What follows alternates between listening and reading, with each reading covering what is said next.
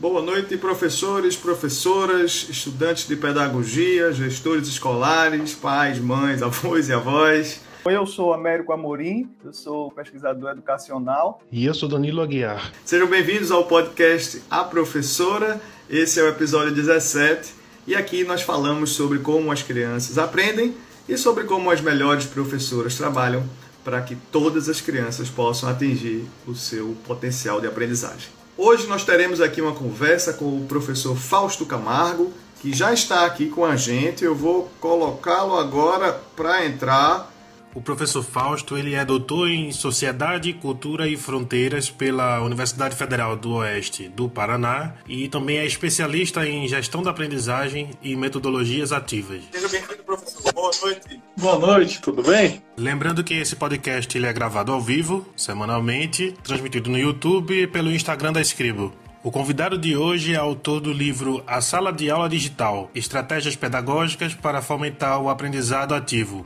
Vamos lá. Seja bem-vindo, professor. Muito obrigado pela presença. Para a gente começar, eu queria te pedir que contasse um pouco da sua história, da sua trajetória profissional, se apresentasse para a gente. Eu trabalho com educação já há 17 anos, desde 2005.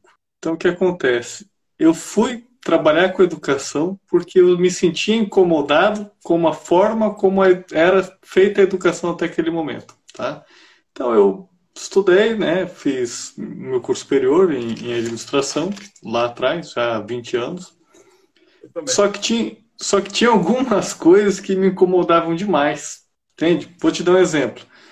É, eu vejo que a aprendizagem é mais efetiva quando ela tem aplicabilidade, entende? Então, uma das coisas que me incomodavam é você não pode transmitir um conhecimento sem ao menos levar a aplicabilidade dele porque senão essa aprendizagem ela não, ela não é, ela tende a não ser tão significativa no, do ponto de vista de aprendizado, de retenção e por aí vai. Então esse tipo de coisa me incomodava demais, demais mesmo. Aí eu formei, estudei, aí eu falei, trabalhava no, no mercado, como fiz isso durante muitos anos ainda, ainda trabalho. E aí eu comecei a pensar em meios diferentes de tornar a aprendizagem mais significativa. Tá? Eu não usava o termo aprendizagem significativa porque eu, eu literalmente. Eu, né? Não existia ainda o termo. É, já devia existir, mas é a minha ignorância, né? Eu desconhecia isso lá em 2005. A gente tem que reconhecer, né? E eu comecei a dar aula na, na Universidade do, do Estado do Mato Grosso. Depois eu comecei a dar aula num grande grupo educacional privado. Trabalhei por sete anos, fiz o concurso, passei, fiquei um ano na Universidade Federal do Mato Grosso. Aí eu mudei de cidade, mudei os projetos de vida, não é?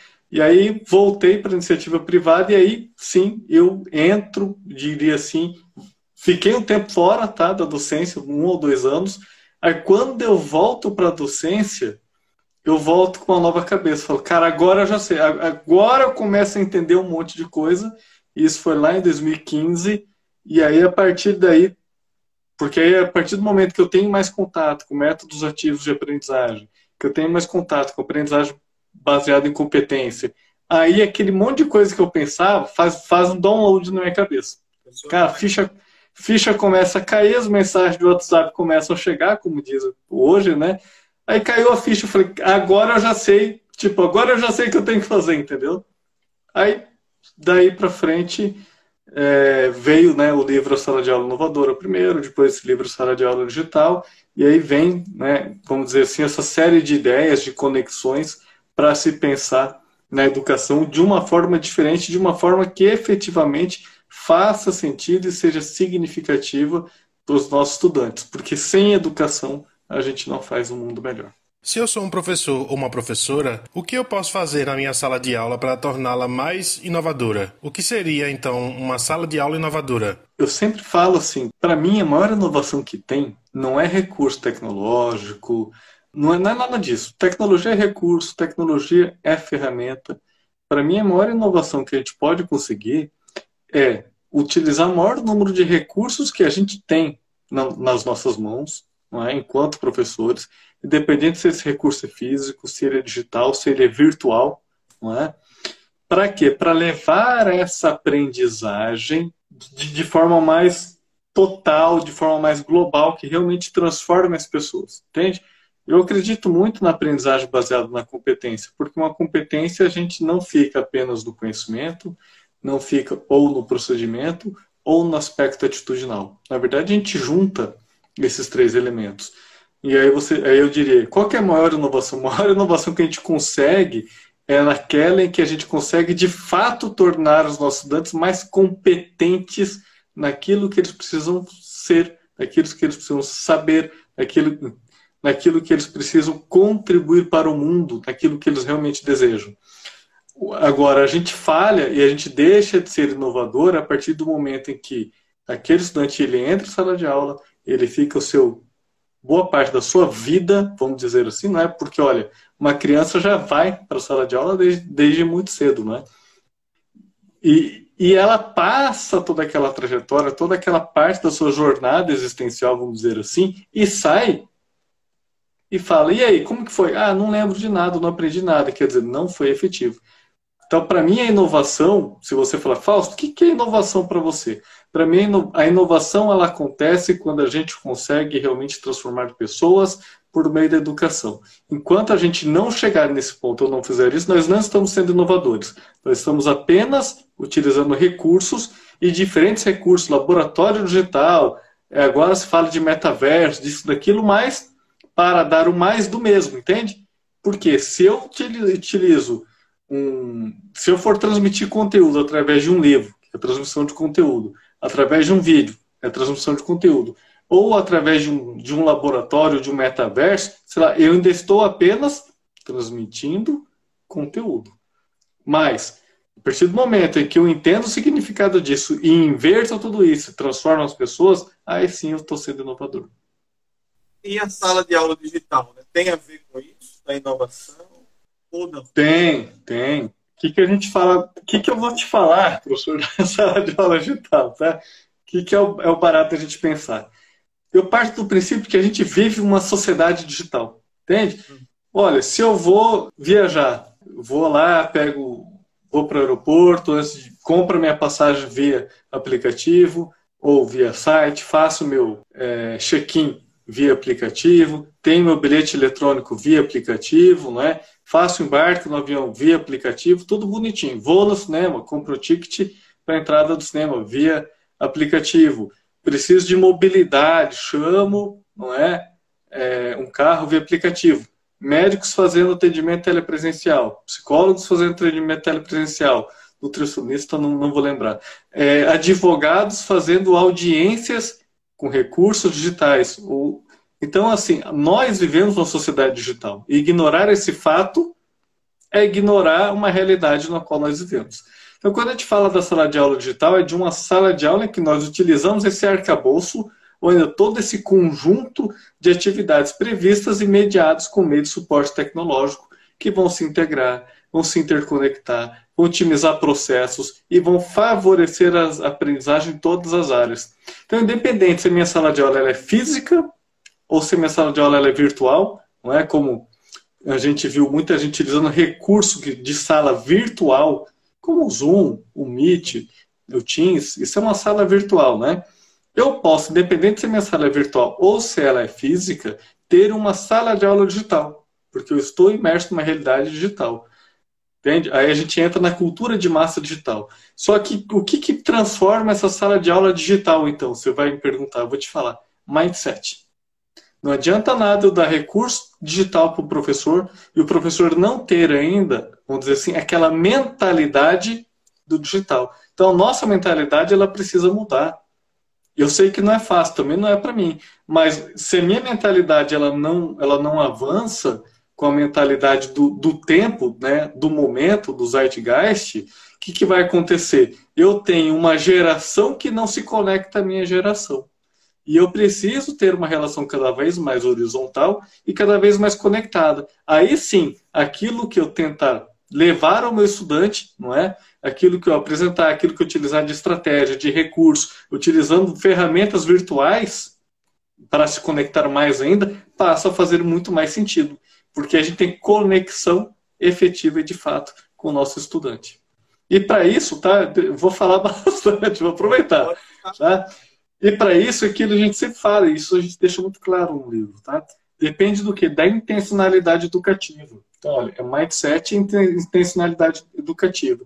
Então, o que, que eu quero com essa intencionalidade? Qual é a minha verdadeira intenção no processo do educar, da educação? E aí eu posso combinar atividades síncronas, assíncronas, integrar o offline, ao online, atividades presenciais, telepresenciais, conseguir fazer modelagens mais flexíveis que atendam a todos, utilizar diferentes estratégias pedagógicas, pensar em imersões, em trilhas de aprendizagem, ciclos de feedback que são essenciais. A gente fala hoje muito pouco, né, ciclo de feedback, em formas diferenciadas de avaliação. Creio eu que ainda bem, né, as coisas estão mudando a um ponto legal, que o novo ensino médio, vamos dizer assim, você vai forçar a, a, grandes mudanças, não é?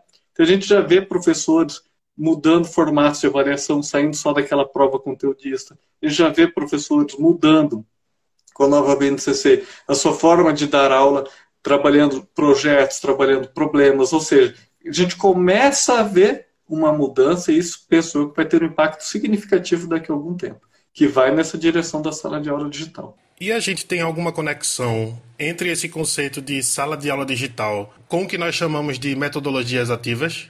Existe, tá? Porque todas as estratégias que a gente coloca no livro, a sala de aula inovadora a gente escreve no momento em que a gente testa uma série de metodologias e estratégias ativas. A gente escreve um livro com 43 estratégias, fundamentamos o que é metodologia ativa, o porquê do seu uso, etc. Tá? só que para ser usado sem recursos físicos, naquele momento em 2018, quando ele foi lançado. Quando vem a pandemia, o que, que a gente percebe? A gente percebe que aquele livro dava para colocar um monte de recurso nele e, ainda assim adaptá-lo ia funcionar legal, muito bacana. Só que a gente percebe que nós poderíamos também utilizar uma outra série de estratégias mais efetivas utilizando recursos digitais. E aí a gente lança um livro com mais 42 estratégias e mais capítulos fundamentando e por aí vai. Então, nesse total, nós temos 85 estratégias. Mas o que, é o mais barato, que isso que você está me falando? Por que da metodologia ativa? Vamos lá, né? Por que então sala de aula com metodologias ativas, o que quer que seja? Porque se eu tenho um ensino tradicional centrado no conteúdo, e eu penso em desenvolvimento de competência, aonde que esse meu conteúdo vai conseguir me levar? No máximo, ele vai transmitir conhecimento. Para transmitir conhecimento, ele é efetivo? Muito efetivo, não é? Você não consegue tra transmitir conhecimento em massa, vamos dizer assim, 50, 100, 200 mil pessoas, se não for assim no Gongó. Ele é mais efetivo. Tanto é que o VBL que o pessoal utiliza no ensino à distância, né, o Video Based Learning, ele é muito efetivo para a transmissão do conhecimento. Ok. Mas se eu preciso levar aplicabilidade para esse conhecimento e desenvolver junto essa aplicabilidade recursos, aspectos atitudinais, aí eu preciso de um método que seja mais ativo, porque só com esse método ativo que eu vou conseguir fazer essa aplicabilidade do, do, do conhecimento, entende? Então são duas, é, são fatores que se somam mas a, a, metodologia ativa ela vem a calhar, vamos dizer assim, e ela vai muito ao encontro de se eu preciso dar aplicabilidade, eu preciso de desenvolver essa trilha de conhecimento, procedimentos, habilidades e atitudes, sem pedagogia ativa eu não consigo.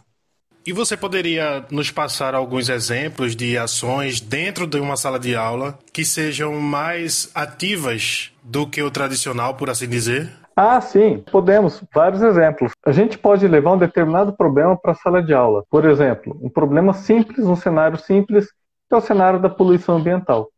E aí o professor vai falar: puxa, para trabalhar esse, o, o que, que causa a poluição ambiental? Vamos lá. E aí ele pode, olha, uma estratégia que a gente chama é árvore de problemas. Ele pode colocar, articular com os alunos, desenha uma árvore, no tronco da árvore ele coloca o problema, a poluição ambiental. Na raiz da árvore, ele coloca: olha, quais são é, as causas da poluição ambiental? Ah, temos a causa A, a causa B, a causa C. Ok. E na copa da árvore, as consequências ou os efeitos da poluição ambiental. E lá ele coloca os efeitos dessa poluição ambiental. Então, quando o estudante ele faz essa articulação, o que, que acontece? Ele passa a ter uma visão global, sistêmica, do, da poluição ambiental. E o legal é que dá para extrapolar, sabe? Dá para utilizar química, dá para utilizar física, dá para utilizar geografia, dá para pensar na biologia. Estou pensando aqui no colégio, não é? Dá para a gente usar todos esses elementos e articulá-los pensando em poluição ambiental. Agora, tem outras habilidades que, que você desenvolve quando você faz isso, várias outras. Por exemplo, se eu coloco então um problema no centro, provoco meu aluno a achar causa e consequências e soluções, articulando diversos saberes, e eu coloco causas na raiz e consequências na copa, ele está fazendo análise. Porque a habilidade cognitiva, segundo Bloom, de análise, não é? O que, que é? Quando a gente decompõe um objeto que está sendo em análise em partes menores e a gente consegue analisar e relacionar né, as suas partes com o todo.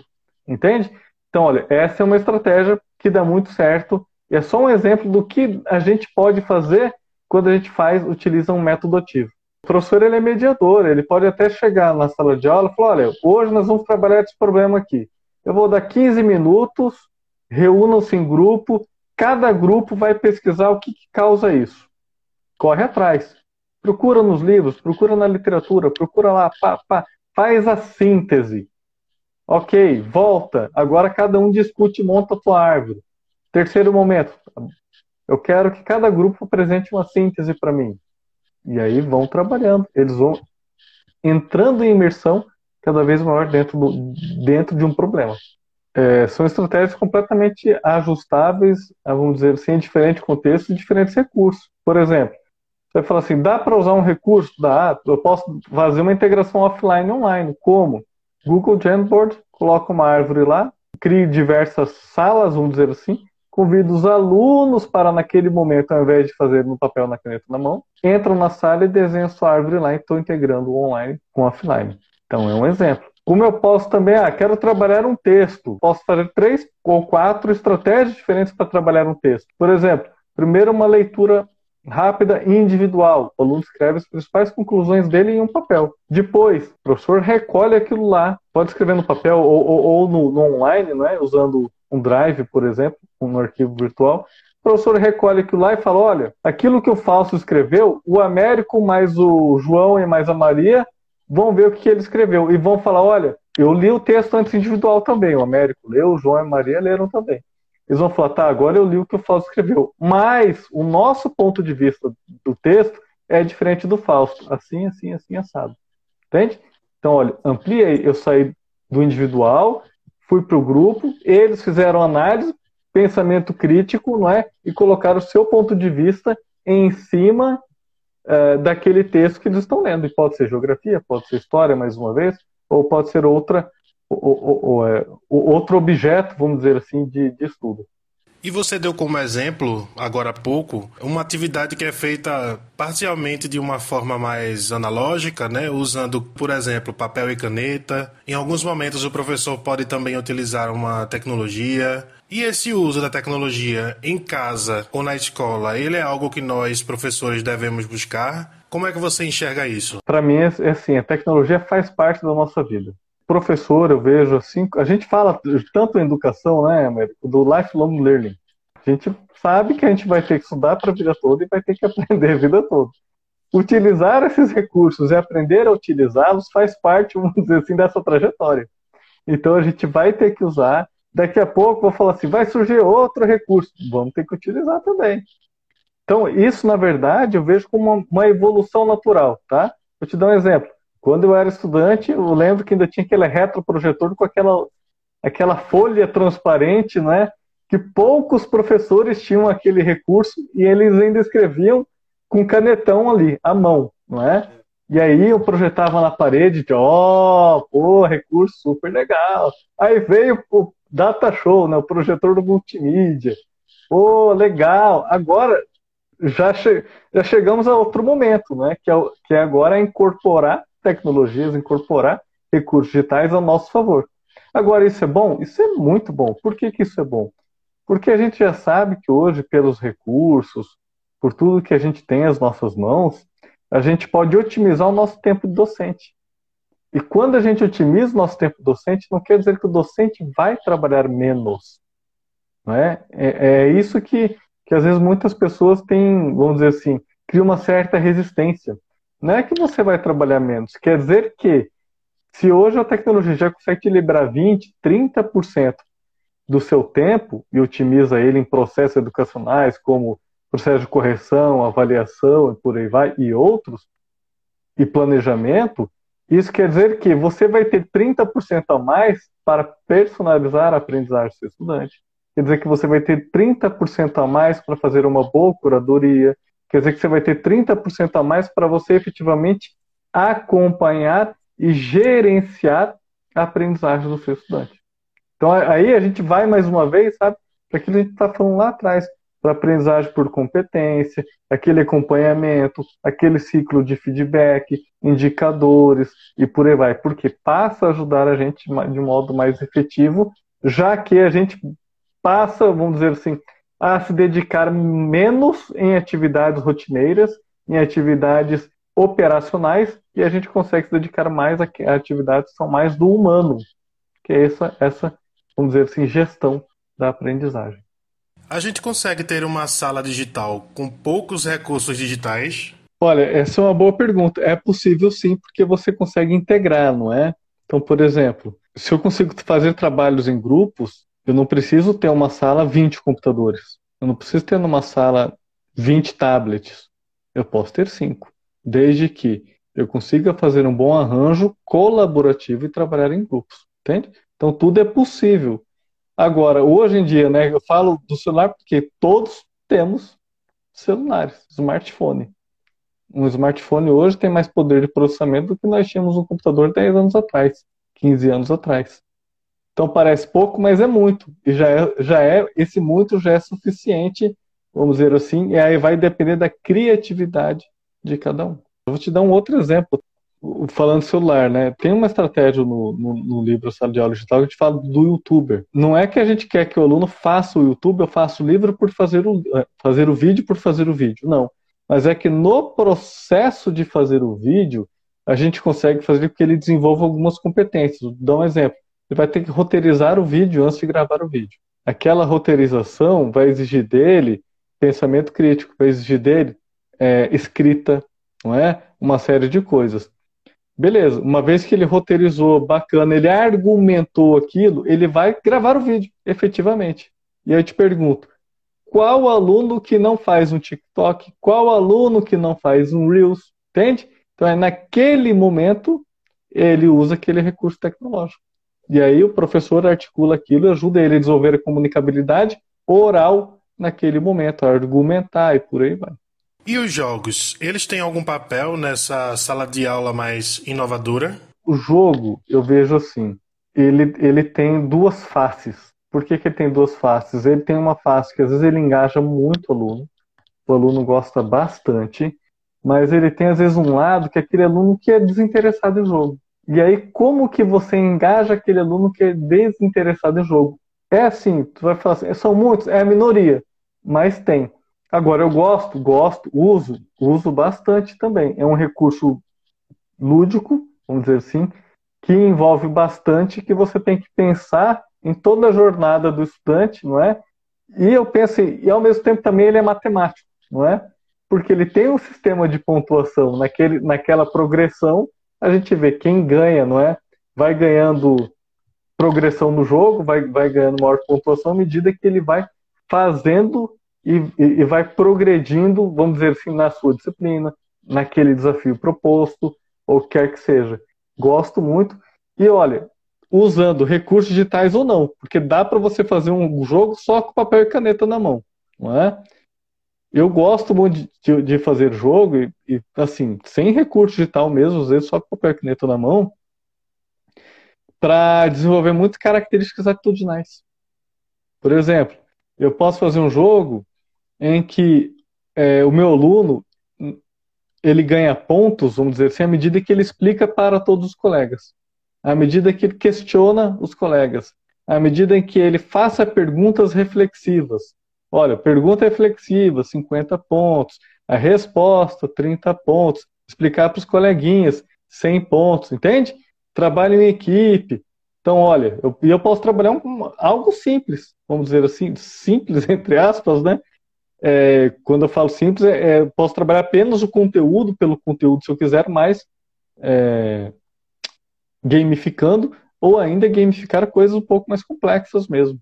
É possível, sem dúvida.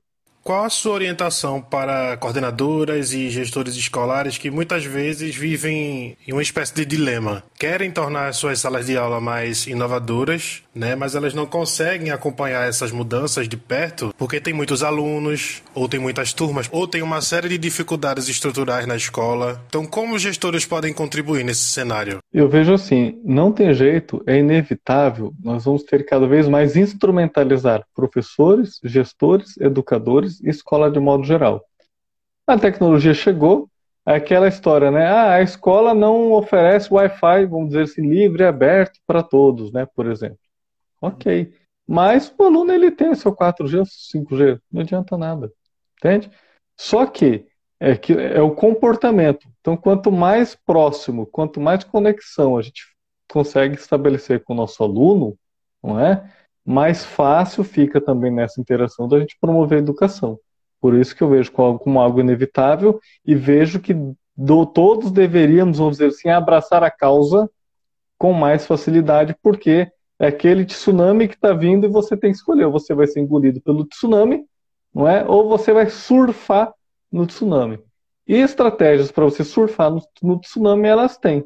Então aí a gente tem que aprender a lidar com isso não é? E a cada geração a gente vai aprender, vai ter novas tecnologias, né? novos recursos, e a gente vai aprender para a gente lidar até com cada geração que chega de uma forma mais fácil. Então isso é inevitável e a gente vai ter que fazer. Então é, passa, não, é inevitável pela formação do professor. Então cada vez mais a gente vai ter que investir na formação continuada, continuada, não tem jeito, do professor. Que veja, Américo, se eu, eu sempre faço a provocação, tá? Se você fechar os olhos e pensar na educação 10 anos atrás, o que, que você falaria? Em algo completamente diferente do que você vive hoje, do que você vivencia hoje. Aí eu falo assim, tá, então fecha o olho de novo. Projeta 10 anos à frente. Eu não projeto uma sala de aula 10 anos à frente sem tecnologia. Não tem jeito. Então é assim, se eu não projeto, o que acontece? Quem sai ganhando nesse jogo? Vamos falar assim, já que nós somos de gamificação, né? quem ganha nesse jogo? Quem está mais preparado para ele. Quem ensina mais? Quem aprende mais? Quem está mais preparado para esse novo cenário. Você acha que com a pandemia houve uma aceleração no uso dessas ferramentas digitais? Eu acho que houve uma aceleração. Acho, não tenho certeza. Houve uma aceleração mostrou para muitas pessoas uma educação que já era possível, mas poucos faziam, poucos pensavam, tá? Então assim ficou mais acessível, sim. Essa acessibilidade ela é positiva porque ela leva ela leva a educação para o mundo, ou ela leva mais informação, assim, não educação, ela leva mais informação para todo mundo e deixa todo mundo mais próximo, muito mais disponível, não é? Por exemplo, essa aceleração foi o que permitiu com que nós estivéssemos aqui conversando hoje. Isso é fato, isso é inevitável. E a gente está trocando ideia, bacana, conversando legal, entende? Então, e isso é algo que, assim, a gente não imaginava antes, não é?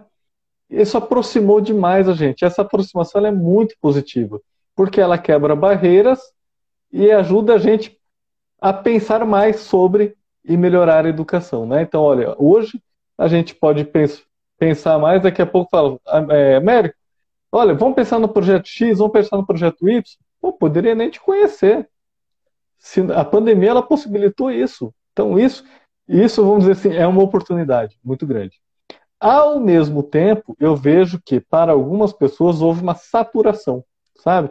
Então, assim, ah, não, não quero mais saber de é, curso digital nesse momento. Pô, não, eu quero ir para a sala de aula, ou eu quero ir tal coisa. Então, assim, é um, eu não posso falar que é só saturação porque para mim é um conjunto de fatores que às vezes nos dá essa impressão, tá? Por exemplo, a volta ao ritmo de trabalho normal, eu vejo que para muitos, associado ao uso intensivo de tecnologia, pode gerar sobrecarga cognitiva. Entende? Como a tecnologia, se ela é mal aplicada, gera sobrecarga cognitiva também. Então a gente não sabe, pode ser um conjunto de fatores. Que a pessoa, às vezes, em casa, mais sossegada, ela viu um negocinho digitar outro, se desligava aqui e ali, mas se eu tenho que pegar trânsito 30, 40 minutos, uma hora por dia, e aí no meio do trânsito, meu WhatsApp, a reunião que agora eu estou fazendo o trânsito que eu não fazia antes. Né? Antes eu ia lá para o trabalho, escutar aquela uma hora de, de trânsito, mas beleza, escutando uma rádio, escutando uma musiquinha, me distraía com uma coisa, parava na padaria rapidinho. Agora não, às vezes estou paradão no trânsito, está lá meu celular, eu estou fazendo reunião, quer dizer, você está mais ligado 100% do tempo. Então isso te causa, pode, não vou te falar que causa, mas pode levar a um sobrecarga cognitiva maior. Então, para mim, é um conjunto de fatores que leva a, a, essa saturação, que às vezes leva a essa resistência, que chega no final de semana, o cara fala, não, não quero fazer nada. Não, por quê? Porque foi tão intenso durante a semana que ele não quer fazer mais nada. Não é? A produtividade dele aumentou muito mais do que ele esperava. Então, esses fatores todos é, não, foram pensados, entende? Eu acho que ainda não foi medido, não deu tempo da gente fazer uma boa pesquisa, né, pensando em ciências. Olha, o pessoal lá da psicologia vê como que isso afetou, o pessoal da neurociência, como que afeta cognitivamente. Então, como que está esse nosso mundo pós-pandemia? Você falou, sabe, considerando todos esses cenários, a gente não sabe, porque foram muitas variáveis e esse ano a gente começou a juntar todo esse quebra-cabeça e a gente está vendo que tem mais peças do que tínhamos antes da pandemia, do que né, antes da pandemia eu tinha mil peças, durante a pandemia eu colecionei mais mil e agora eu estou com cinco mil peças na mão. Foram, são muitas variáveis. E aí a gente fica nessa meio travado e a gente ainda não sabe, a gente tem que tatear para ver onde vai dar. A, a, ciência, ainda bem que ela existe, não é? E ela vai nos dar, eu espero, é, boas informações com o passar do tempo. E as metodologias ativas? A gente pode tê-las como aliadas para reduzir as desigualdades de aprendizagem? Sim. O que, que eu acho que a metodologia ativa ela nos ajuda é, nesse ponto, tá, Américo? Como, como a, é, ela, como o próprio nome diz, né, ela deixa o estudante mais ativo e como ela transforma o professor, o professor ele sai daquele papel de transmissor de conteúdo e passa a ser mais mediador, isso faz com que o professor ele esteja mais perto do seu aluno. Então, isso faz com que a relação é, entre professores e estudantes seja muito mais próxima, né? E essa relação mais próxima me faz perceber no meu estudante as lacunas na aprendizagem, mas também faz perceber outras lacunas, outros gaps, que não são só de aprendizagem, vamos dizer assim, não é? que não são, quando eu falo de aprendizagem, não é relativo só aquilo que eu estou ensinando naquele momento. Há muitas coisas, uh, como aspectos comportamentais que a gente chama na educação de soft skills. Então a gente começa a perceber que há lacunas também em soft skills, né?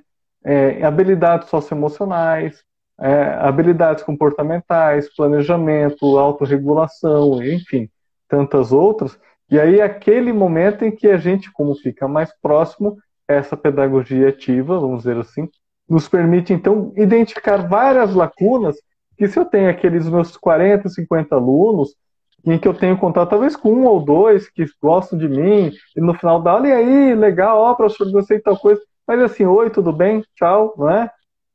E eu mal tenho contato com ele toda a sua jornada de aprendizagem, porque às vezes é aquele cara que estava na última cadeira, eu nunca nem interagi com ele, nem de dar oi, não é? Então, como quebra essas barreiras, a gente passa a fazer parte da vida do estudante.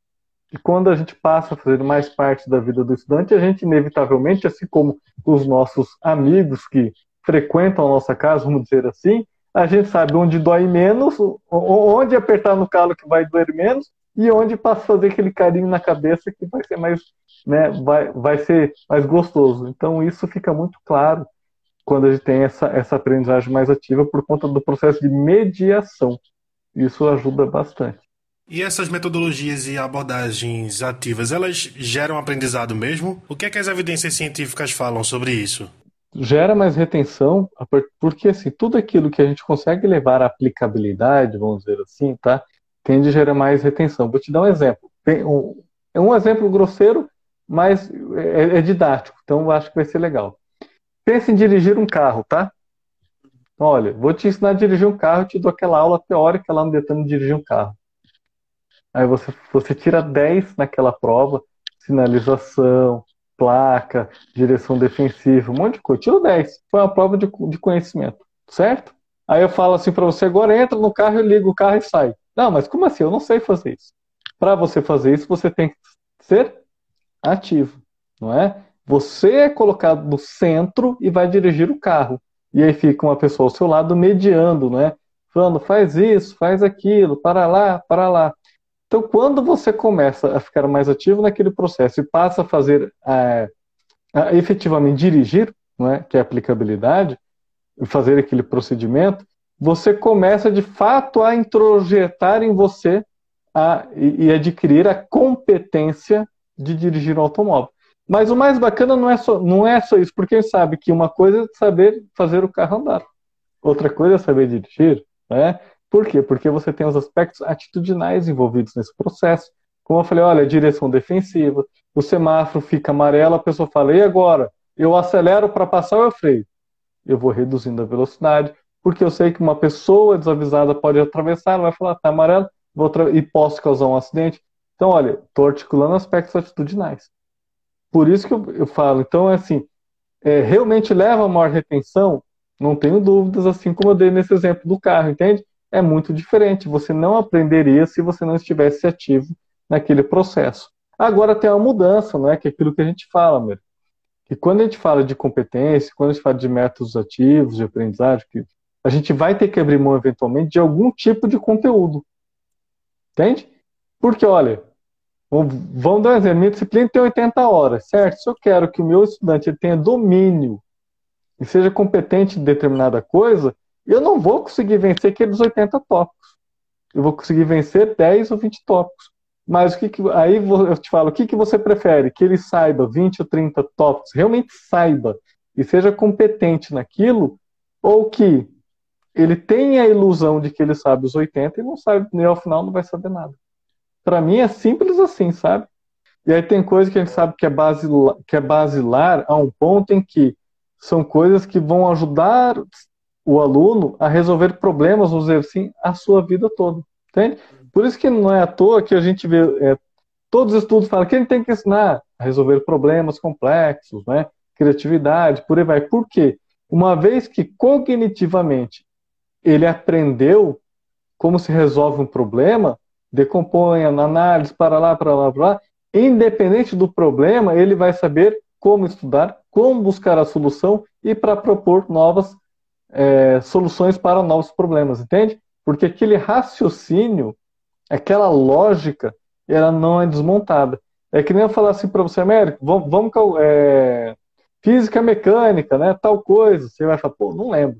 Mas se você lembrar a lógica, o raciocínio, você chega lá. E no livro de vocês, vocês têm exemplos de como nós, professores, eh, nós podemos colocar a mão na massa, né? E trazer para a prática essas questões que são, às vezes, mais abstratas, mais de reflexão. Sim, o professor, vamos dizer assim, o ser humano, porque ele é criativo, né? Primeira parte boa é essa. Uma vez eu dando uma formação docente, tá? Um professor de filosofia me fez essa pergunta.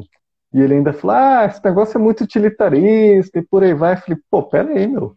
Aqui não tem nada de utilitarismo. V vamos ver as coisas com muita calma. Ah, o senhor é docente qual cadeira? Não, sou docente da, de filosofia. Falei, Puxa, que legal. Então, olha, esse olha que legal, né? O senhor, como docente de filosofia, o método socrático, a gente poderia falar que ele é ativo. A partir disso, a gente pode levar os alunos a fazer um debate e a gente fazer uma série de questionamentos. Vou te dar um exemplo. Nós poderíamos fazer um questionamento pensando naquilo que é fato e naquilo que é fake. E a partir do que é fato e do que é fake, vamos dizer assim, é, causar um incêndio na turma proposital para fazer os alunos discutirem e entrarem por si só a conclusão se aquilo é verdade, se aquilo é falso, entende? E olha, eu estou falando de filosofia. E aí você pode utilizar diferentes métodos de argumentação, que são trabalhados dentro da filosofia, e assim vai. Então dá para fazer, tá? Sociologia dá para fazer muita coisa. Então, a matemática dá para provocar bastante, a física, química, a geografia, a história. Eu vi uma vez um professor de história que ele me contou que ele, depois de uma formação também, né? E aí, na, na época a gente falou de aprendizagem baseada em projetos, falamos do PBL, né? Essas duas principais metodologias. E na hora que ele viu o PBL, ele falou assim: pô, já sei o que eu vou fazer na minha aula de história. Ele falou: vou começar a levar um monte de problemas, né? Que assim, PBL você leva os cenários fictícios, né? E aí você começa a discutir. Então, assim, e o nazismo? Se o nazismo tivesse acontecido tal coisa assim, assim, assado, quais foram as hipóteses?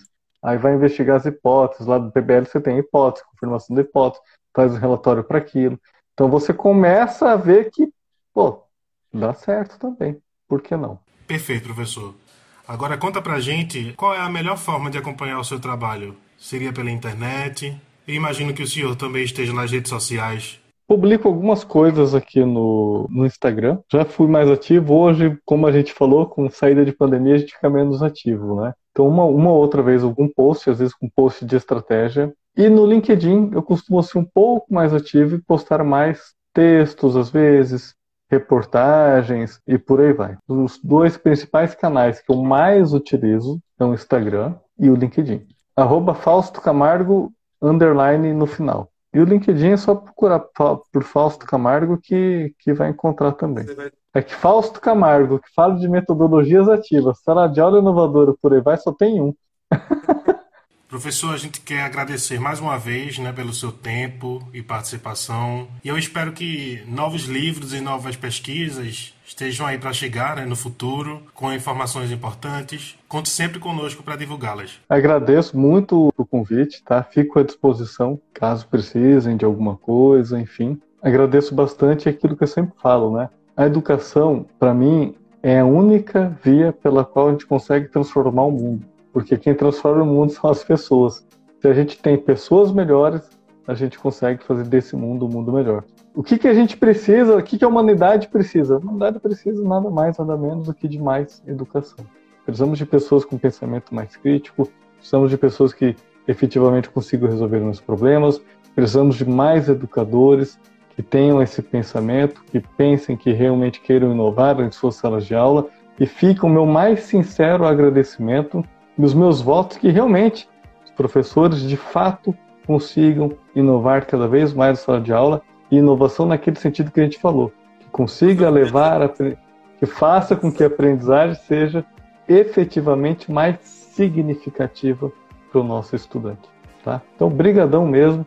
Eu sempre tenho a oportunidade de falar disso, falo mesmo, porque eu penso que isso é, uma, é, é um é algo assim com um valor para mim inestimável. Obrigadão, gente. Valeu, boa noite. Tchau, tchau. Então foi bem bacana, ele trouxe aí várias sugestões e várias ideias para a gente. Né? Confira o, livro dele lá no escribo.com.br Fausto, que é bem legal. Eu queria aproveitar aqui né, para agradecer às professoras e aos professores estudantes de pedagogia né, que deixaram reviews no nosso no, no, na página lá da Amazon do livro A Professora da Alfabetização, né, para as professoras também que compraram né, para Fátima, Francisca, Henrique e todo mundo. Então, obrigado pelo engajamento. É, se gostou do livro, faça o review. Se gostou do livro, fale para suas amigas também. Né? E lembre-se que você pode ajudar a Escribo, esse podcast e a educação no Brasil, né? divulgando esse podcast né, para seus colegas, seus colegas, sejam eles aí estudantes de pedagogia de licenciaturas ou profissionais que já estejam trabalhando aí nas nossas escolas. E lembrando, se você ainda não, não, não baixou, né, aproveite para fazer o download gratuito né, do e-book Consciência Fonológica na Prática. Né? Ele está gratuitamente disponível em escribo.com.br e-book.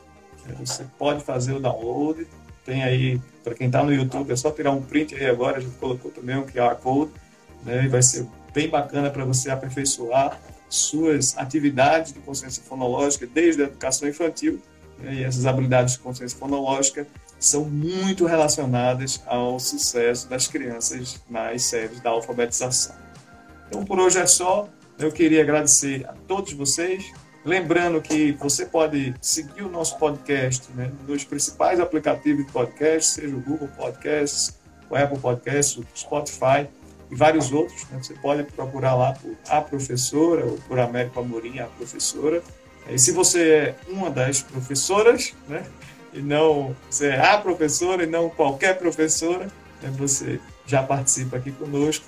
Então você pode escutar também o podcast né, quando você estiver dirigindo, quando você estiver lavando a louça, como eu faço aqui, quando você estiver fazendo qualquer outra coisa e você só esteja escutando e não olhando para as telas. A gente se encontra então novamente aqui na próxima semana, mas lembre-se que você pode também mandar suas dúvidas, suas sugestões de temas né, para os nossos próximos, próximos encontros. Né, e você pode fazer isso enviando um e-mail né, americoamorim.escribo.com. Muito obrigado pela sua presença e a gente se encontra aqui na próxima semana no podcast A Professora. Até logo.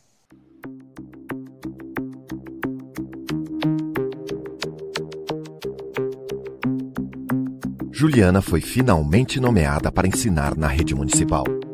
No primeiro dia de aula, ela se depara com um bilhete anônimo de boas-vindas. Já nas primeiras aulas, os bilhetes passam a criticar suas práticas pedagógicas.